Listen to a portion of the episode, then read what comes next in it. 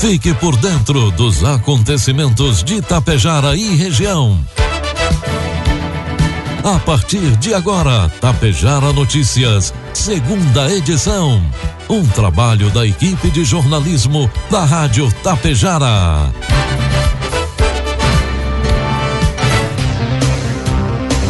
12 horas 33 minutos, boa tarde. Está na hora aqui pela Tapejara FM 101,5, segunda edição do Tapejara Notícias desta terça-feira, 26 de outubro de 2021.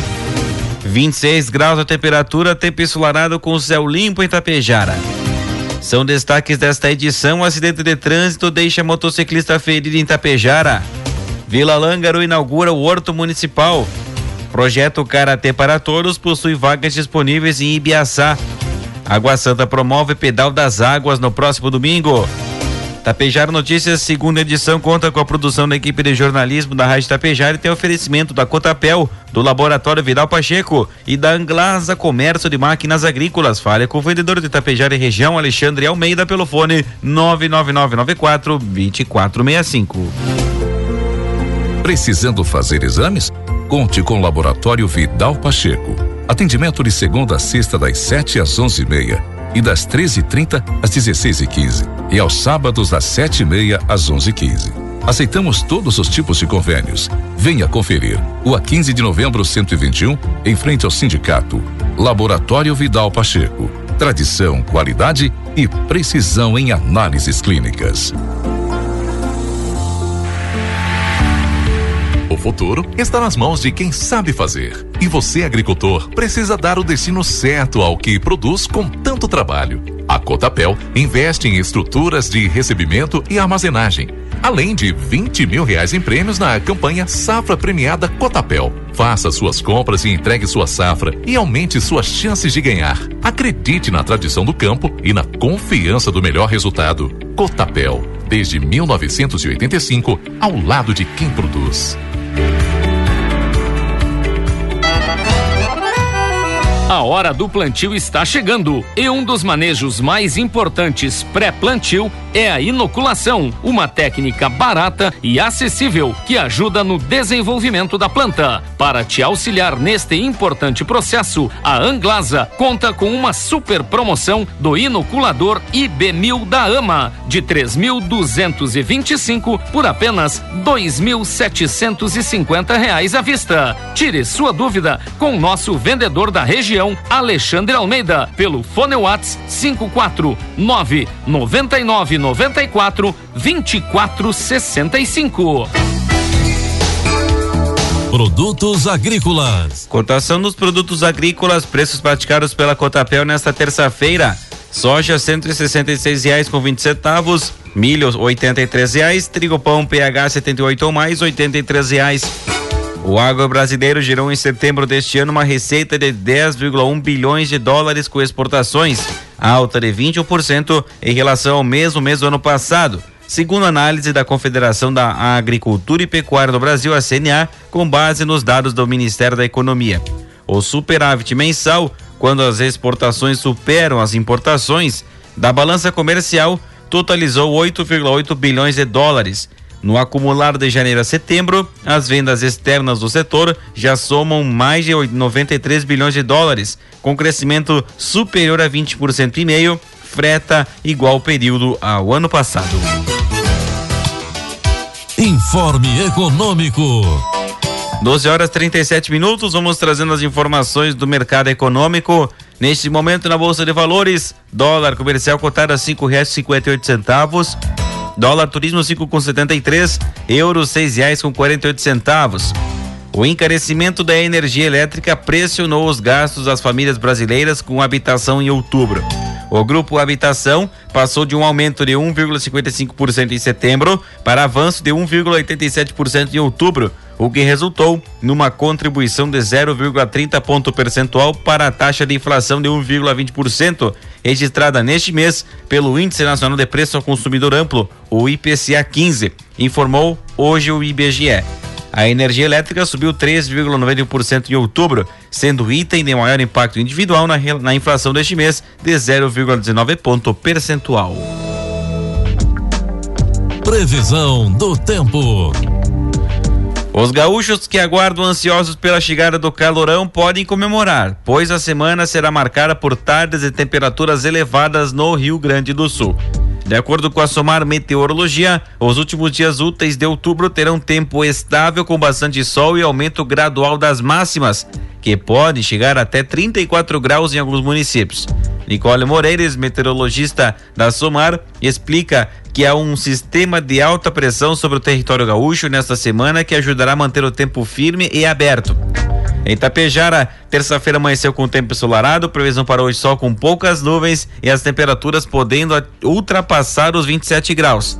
Para amanhã, quarta-feira, previsão de sol com algumas nuvens e as temperaturas oscilando entre 14 e 30 graus. Destaques de Itapejara e região.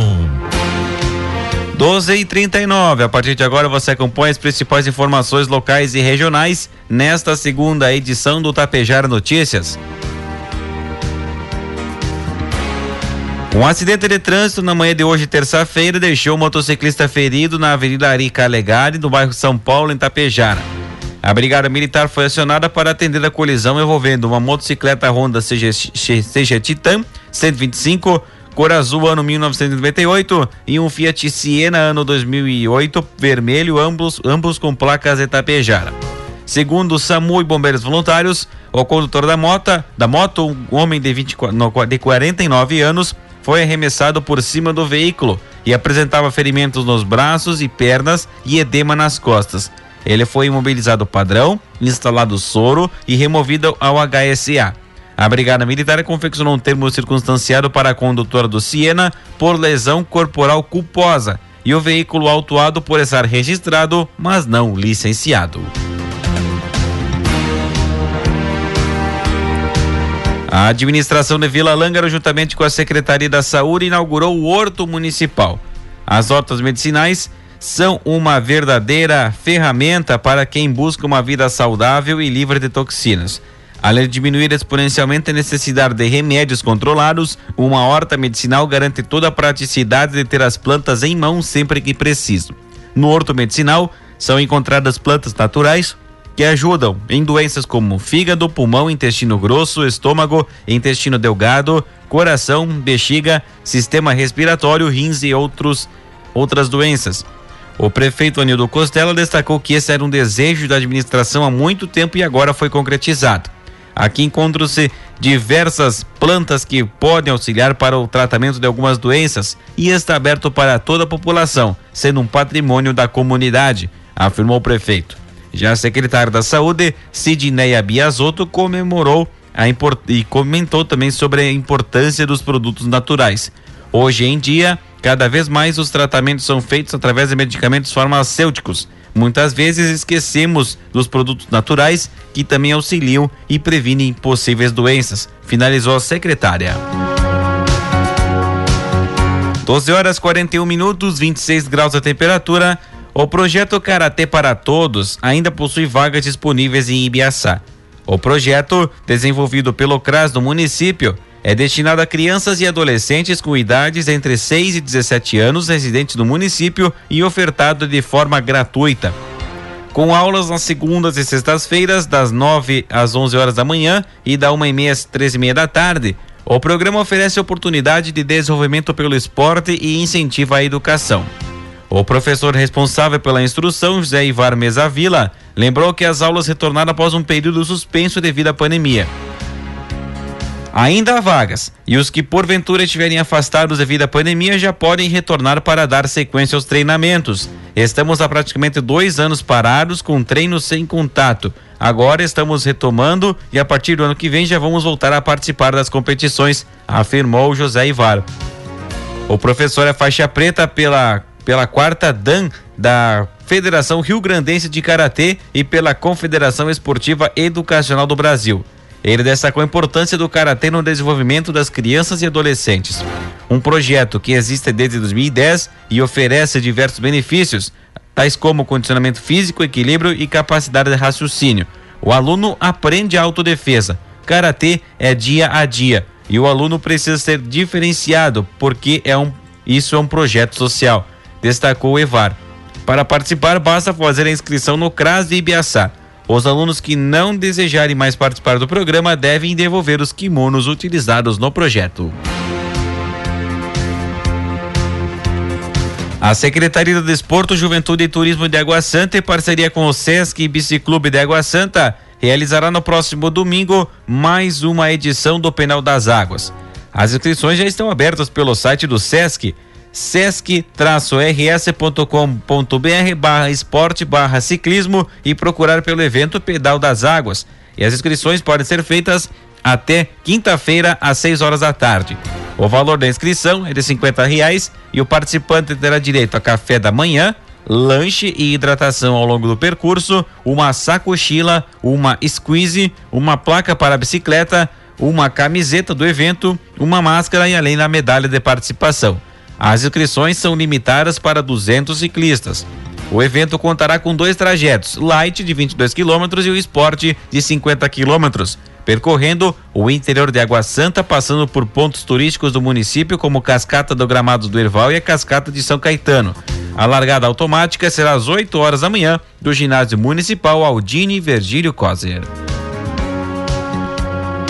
Meio-dia e 45 minutos vai marcar o sinal eletrônico da Tapejara a 26 graus a temperatura. Iniciou na manhã de hoje, terça-feira, em Passo Fundo, o júri do caso envolvendo um jovem que foi assassinado em conflito indígena no município de Benjamin Constando Sul, no Alto Uruguai Gaúcho. Na ocasião, o prefeito da cidade supostamente foi preso na cadeia indígena e relatou agressões e tortura. Os crimes ocorreram em 2018. Na ocasião, foi morto Nathan Kozer Huckman, de 21 anos. Segundo relatos da família, o jovem que morava com os pais em ele saiu para comer uma pizza com os amigos. Foram até a cidade de Faxinalzinho, município vizinho, onde ficaram por quase uma hora. Por volta das nove e meia da noite, pegaram a estrada de volta e foram surpreendidos, segundo o pai de Natan, por uma emboscada. O pai relatou que os índios cercaram eles com três carros e chegaram perto, colocaram a arma para fora e atiraram. O pai, Vitalino Rockman, disse que o filho tentou se abaixar, mas o tiro pegou nas costas. Assustado e sem entender o que estava acontecendo, o motorista perdeu o controle da direção e o carro capotou. O pai da vítima relatou ainda que o amigo dele se jogou na capoeira e os índios saíram atrás atirando. Quando os atiradores olharam para dentro do carro e perceberam que haviam matado a pessoa errada, desistiram de investir contra a vítima e abandonaram o local.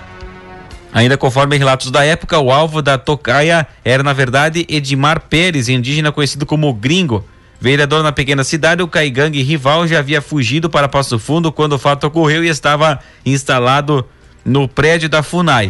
Horas depois do homicídio, já na madrugada, o prefeito de Benjamin Constant do Sul foi capturado pelos mesmos indígenas, cumprindo na época o segundo mandato à frente da prefeitura, Itacir Rockman era tio de Natan. Ele contou que sempre manteve boa relação com o cacique e os demais moradores da aldeia, mas naquela noite a situação mudou. Ele tentou escapar da blitz e o carro em que estava levou 57 tiros, dois de raspão no prefeito. Conforme apura a investigação policial, o prefeito foi amarrado e preso no Boi, no Boi Preto, como é denominada a cadeia indígena. Lá ele teria sido torturado, agredido e humilhado. O júri está acontecendo na IMED pelo motivo do foro criminal de Passo Fundo passar por obras, podendo demorar até três dias. Um pequeno grupo de seis indígenas que está preso é julgado pelo homicídio e tentativa de homicídio do prefeito.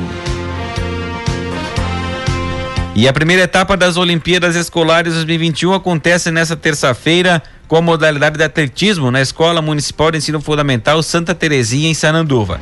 Divididas em quatro categorias masculinas e femininas, as competições ocorrem em dois turnos distintos. Já pela manhã, agora segue a tarde.